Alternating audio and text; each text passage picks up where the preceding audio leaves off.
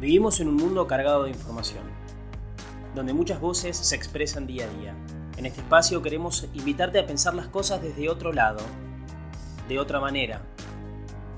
Pensemos juntos sobre las cosas que pasan semana a semana y qué es lo que marca nuestra realidad. Bienvenidos a un podcast distinto. Bienvenidos a Marcó tu Semana, de la tele a las redes. ¿Cómo está Fede? Bien, muy bien. Bueno, nuevo podcast y mm, muchas repercusiones del anterior.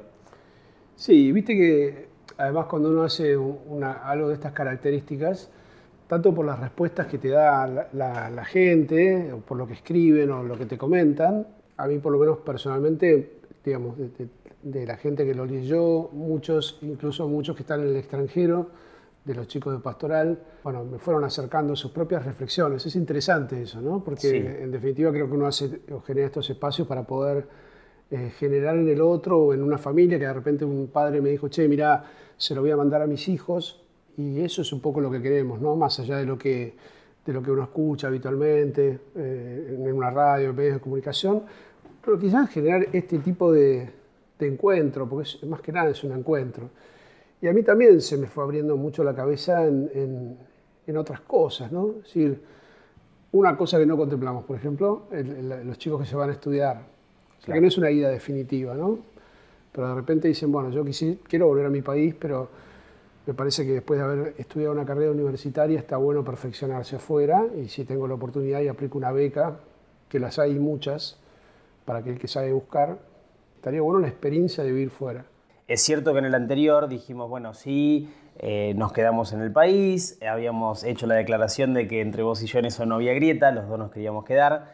Eh, bueno, tuvimos el testimonio de Nati, que ella decía, yo por muchas razones me iría, por la inseguridad, por la seguridad de poder ahorrar, por un trabajo, por una estabilidad económica, pero es verdad que nos olvidamos de aquellos que se van para volver después.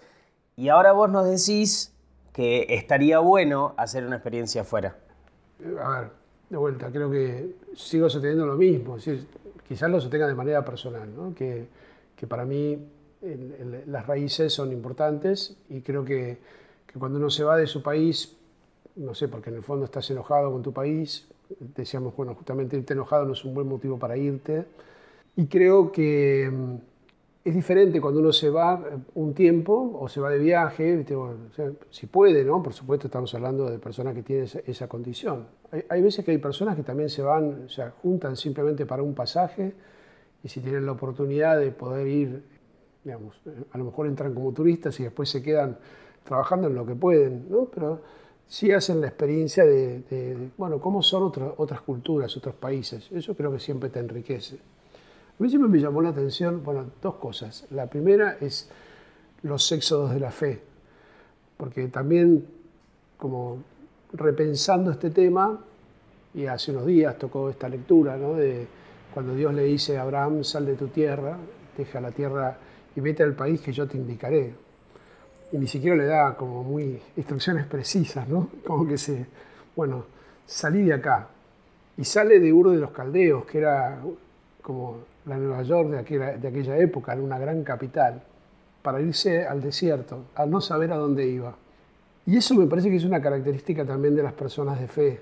Cuando uno piensa, no sé, en San Francisco Javier, que, un santo que vivió en el siglo XVI, compañero de facultad en la Sorbona de París, de San Ignacio de Loyola, aquel noble español que fundó la Compañía de Jesús, los jesuitas, y que se embarca para ir a una tierra tan lejana como la India, donde prácticamente no había oído, había oído hablar, pero no conocía, y solo por la necesidad de llevar el Evangelio.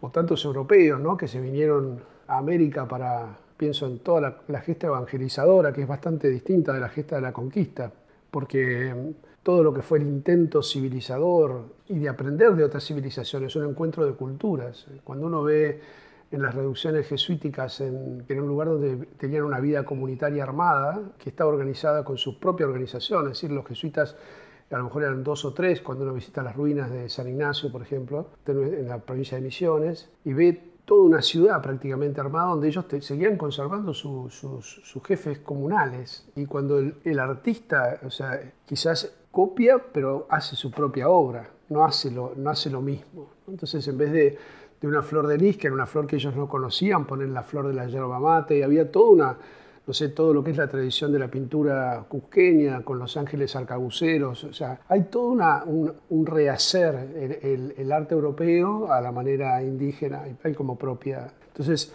nada, este encuentro de culturas que se da también cuando una persona se va lejos, se encuentra con un modo de vivir tan diferente o tan distinto y termina incorporando cosas a su propia vida que tienen que ver con esas culturas que visitó. Y que además somos eso, el, ser humano es también viene de las experiencias que ha vivido. Yo me había quedado pensando a partir del anterior podcast y siempre sostuve, nunca me iría. Y nunca me iría del país por diferentes razones. Primero por el desarraigo, pero yo ya viví el desarraigo, porque tengo amigos y conocidos, familiares, que me dicen, yo nunca me iría de mi pueblo, del pueblo donde nací. Y yo me fui, cumplí 18, me fui dos años a vivir a Junín, después estuve dos años en Mar del Plata, después estuve dos años en Mercedes y ahora estoy en Capital. Y yo te hubiese dicho en otro momento, bueno, pero no me hubiese ido de mi pueblo, no me hubiese ido del país porque afuera las costumbres son muy distintas.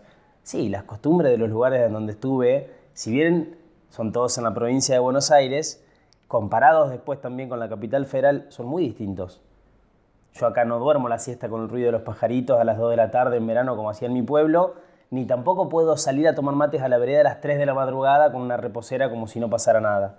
Entonces es cierto que uno después se va dando cuenta de que, porque vos habías dicho esto de las migraciones internas incluso, de que esto también se va dando en el, en el, lugar mismo donde vivimos, dentro del país se puede ir cambiando. Está bueno también que uno no tenga un pensamiento, o sea, todo diálogo, si fue un verdadero diálogo, tiene que dejarte modificado.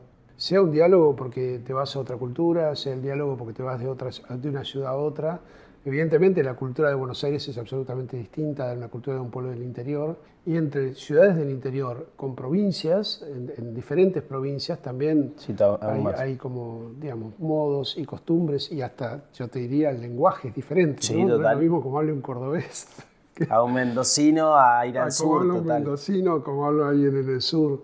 Bueno, Chaco tan querido que nosotros visitábamos con frecuencia también hay un modo de ser de la gente que es distinto al de otras provincias. Entonces, este encuentro o esta, este enriquecimiento que se produce cuando vos, eh, digamos, también salís, salís de tu tierra y vas al, a la tierra que yo te indicaré. Un poco que a mí me gusta mucho pensar que la propia historia, la propia historia de cada uno de nosotros es historia de salvación. Y por lo tanto, no es que Dios solo le dijo a Abraham, sal de tu tierra y ve a la tierra que yo te indicaré. También me parece que en cada uno de nosotros hay un llamado a, salir al encuentro. Alguno lo sentirá yéndose afuera, otro lo sentirá yéndose de su ciudad, o yéndose de su casa, o yéndose a vivir solo cuando de repente le llega la edad, ¿no? Pero este sal de tu tierra y ve al lugar que yo te indicaré, es, es como que no sabemos, o sea, al lugar que yo te indicaré y no le dice nada, no le da un ways, no le da un destino, o sea, andate, tenés que salir, en lo que sabes que tiene que salir y un poco va descubriendo en el día a día, en las circunstancias, en las dificultades, esta, esta promesa que tarda tanto en cumplirse, ¿no? Y como Dios a veces es lerdo para, para escuchar. Abraham se va por una promesa y por una seguridad que él deposita en su promesa. Hay gente que se va y que se siente expulsada o impedida de volver. No puedo no tocarte el tema de los varados en el exterior. Tenemos más de 40.000 argentinos afuera. Actualmente un cupo diario de reingreso de 600 personas que aparentemente en los próximos días lo van a extender a 1.200 personas. ¿Qué pasa con esta gente que siente que no puede volver?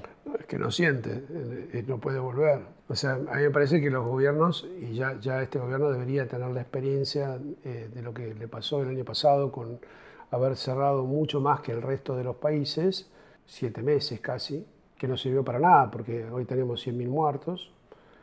Y la realidad es que la Constitución consagra el derecho de movilizarse y ningún país tiene los vuelos cancelados entonces, eh, me parece que son eh, decisiones que se toman con premura y suenan más a castigo ideológico al que se fue. Digamos, el que se fue se puede ir si tiene los medios para irse, es libre de irse, el país no, tiene más que dejarlo entrar o dejarlo salir. Eh, y en todo caso, por supuesto, cuando vuelve a pedirle una, este, el hisopado que se lo piden y después que haga la cuarentena y hay montones de maneras de saber, hoy ni siquiera teniendo que hacer una cosa policíaca con los teléfonos, uno puede saber tranquilamente si una persona se mueve o se deja de mover, así que habría otras maneras, me parece. Eh, es verdad que los argentinos somos bastante irresponsables, porque muchos argentinos volvieron y no hicieron ninguna cuarentena, pero creo que somos, tenemos que ser, aprender a, ser, a convivir en libertad. ¿no? Dentro de esas libertades que no son inclaudicables, pues son las libertades de la Constitución, está esto de poder transitar. El año pasado fue un disparate, no se podía ir, no se podía entrar a un pueblo porque habían hecho una barrera de, para que la... Lo único que hicieron fue retardar la llegada de lo inevitable, ¿no? O sea, la pandemia iba a llegar. Entonces, no hay que levantar barreras invisibles o visibles, ¿no? Me parece que tenemos que aprender a convivir en libertad todos. Y, volviendo a esto, hay, hay un texto muy lindo que me gustaría que lean a ti, es del siglo II, sobre los cristianos y la patria. Los cristianos no se distinguen de los demás hombres ni por el lugar en que viven, ni por su lenguaje, ni por sus costumbres. Ellos, en efecto, no tienen ciudades propias, ni utilizan un hablar insólito, ni llevan un género de vida distinto. Su sistema doctrinal no ha sido inventado gracias al talento y especulación de hombres estudiosos, ni profesan como otros una enseñanza basada en autoridad de hombres. Viven en ciudades griegas y bárbaras, según les cupo en suerte, siguen las costumbres de los habitantes del país, tanto en el vestir como en todo su estilo de vida, y sin embargo dan muestras de un tenor de vida admirable y a juicio de todos increíble. Habitan en su propia patria, pero como forasteros toman parte en todo como ciudadanos, pero lo soportan todo como extranjeros. Toda tierra extraña es patria para ellos, pero están en toda patria como en tierra extraña. Igual que todos, se casan y engendran hijos, pero no se deshacen de los hijos que conciben. Viven en la carne, pero no según la carne. Viven en la tierra, pero su ciudadanía está en el cielo. Obedecen las leyes establecidas y con su modo de vivir superan estas leyes. ¿Qué te pareció el texto? Me parece un texto muy lindo. Me habías preguntado antes si lo conocía. Sé que en más de un oficio de lectura lo hemos leído, no lo recordaba. Eh, me parece muy genuino y es cierto que uno tiene adentro, no digo una contradicción, pero sí un camino distinto al, al, de la cultura o el de la sociedad en la que vive, es el de ser cristiano. Digo, ser cristiano te hace heredero de una patria celestial, ser cristiano te hace heredero de una promesa, de esa promesa que Dios le hizo a Abraham, con la que arrancabas hablando. Así que es cierto que a veces uno se olvida que como cristiano es parte de eso. Y ahí yo quisiera redondear la frase que me parece que es un poco el leitmotiv de este encuentro que estamos teniendo, que es el sal de tu tierra. Y en realidad, y ve a la tierra que yo te indicaré, que para los cristianos ya no es una tierra visible. En Medio Oriente siguen discutiendo la tierra, siguen peleándose palestinos y, judíos por el territorio y nosotros como que hemos recibido la indicación, si se quiere, de, de una Jerusalén celestial o de una patria más alta que no está simplemente en la, posesión de cosas concretas. Mucha gente se molestaba, digamos, la vez pasada con el tema. Está, está aclarado en otro podcast, si alguien está escuchando este y quiere remitirse a, a, lo que piensa la Iglesia sobre el tema de la propiedad como derecho secundario, pero también tiene que ver con esto, es decir, con un destino universal de los bienes, pero como dice Jesús, ni aún en medio de la abundancia la vida del hombre está garantizada por la posesión de cosas. ¿no? algo que también recalca el Papa Francisco, una frase que yo le he escuchado muchas veces, es, bueno, la, mortaja no tiene bolsillos, o sea, no te llevas de la tierra nada. Y San Juan de la Cruz decía, eh, en la tarde de la vida, lo único que nos vamos a llevar es el amor. O sea, ahora que también eh, ha partido estos, uno ve todos los días que hay tanto muerto, tanta gente querida que, que, por ahí parte, que, que, le llega la hora de su fin eh, y se la lleva la pandemia u otras enfermedades, y uno dice, bueno, un cristiano, eh, una persona que cree realmente en la vida eterna, estamos llamados desde que nacimos a salir de esta tierra. O sea, sabemos perfectamente que esto es un tiempo, se termina. A veces queremos creer que, y nos enojamos con la muerte como si la, la muerte fuera antinatural. Y en realidad, la muerte para todos está a la vuelta de la esquina. Podemos no sé, morir la semana que viene, hoy, esta tarde, o dentro de 30 años, pero en algún momento nos va a salir al encuentro. Y esto quizás me parece que es una de las notas que nuestra cultura ha borrado. Esta noción de que nos agarramos tanto al sentido de patria, de pertenencia o de estar en, en estos lugares o habitar estos territorios, este o cualquiera, que en definitiva olvidamos que estamos de paso. Y esto es lo que me parece que todo cristiano debe recordar. Salimos de Dios, a Dios volvemos. Cerramos con eso y bueno, le enviamos un saludo a todos aquellos que nos están escuchando desde afuera, especialmente a todos esos argentinos que se fueron para no volver o que se fueron por un ratito y después van a emprender el regreso. Guille, gracias y hasta la semana que viene. Hasta la semana que viene. Dios los bendiga a todos.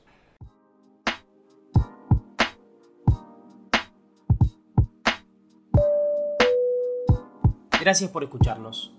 Nos vemos la próxima. Esto fue Marcó tu semana, de la tele a las redes.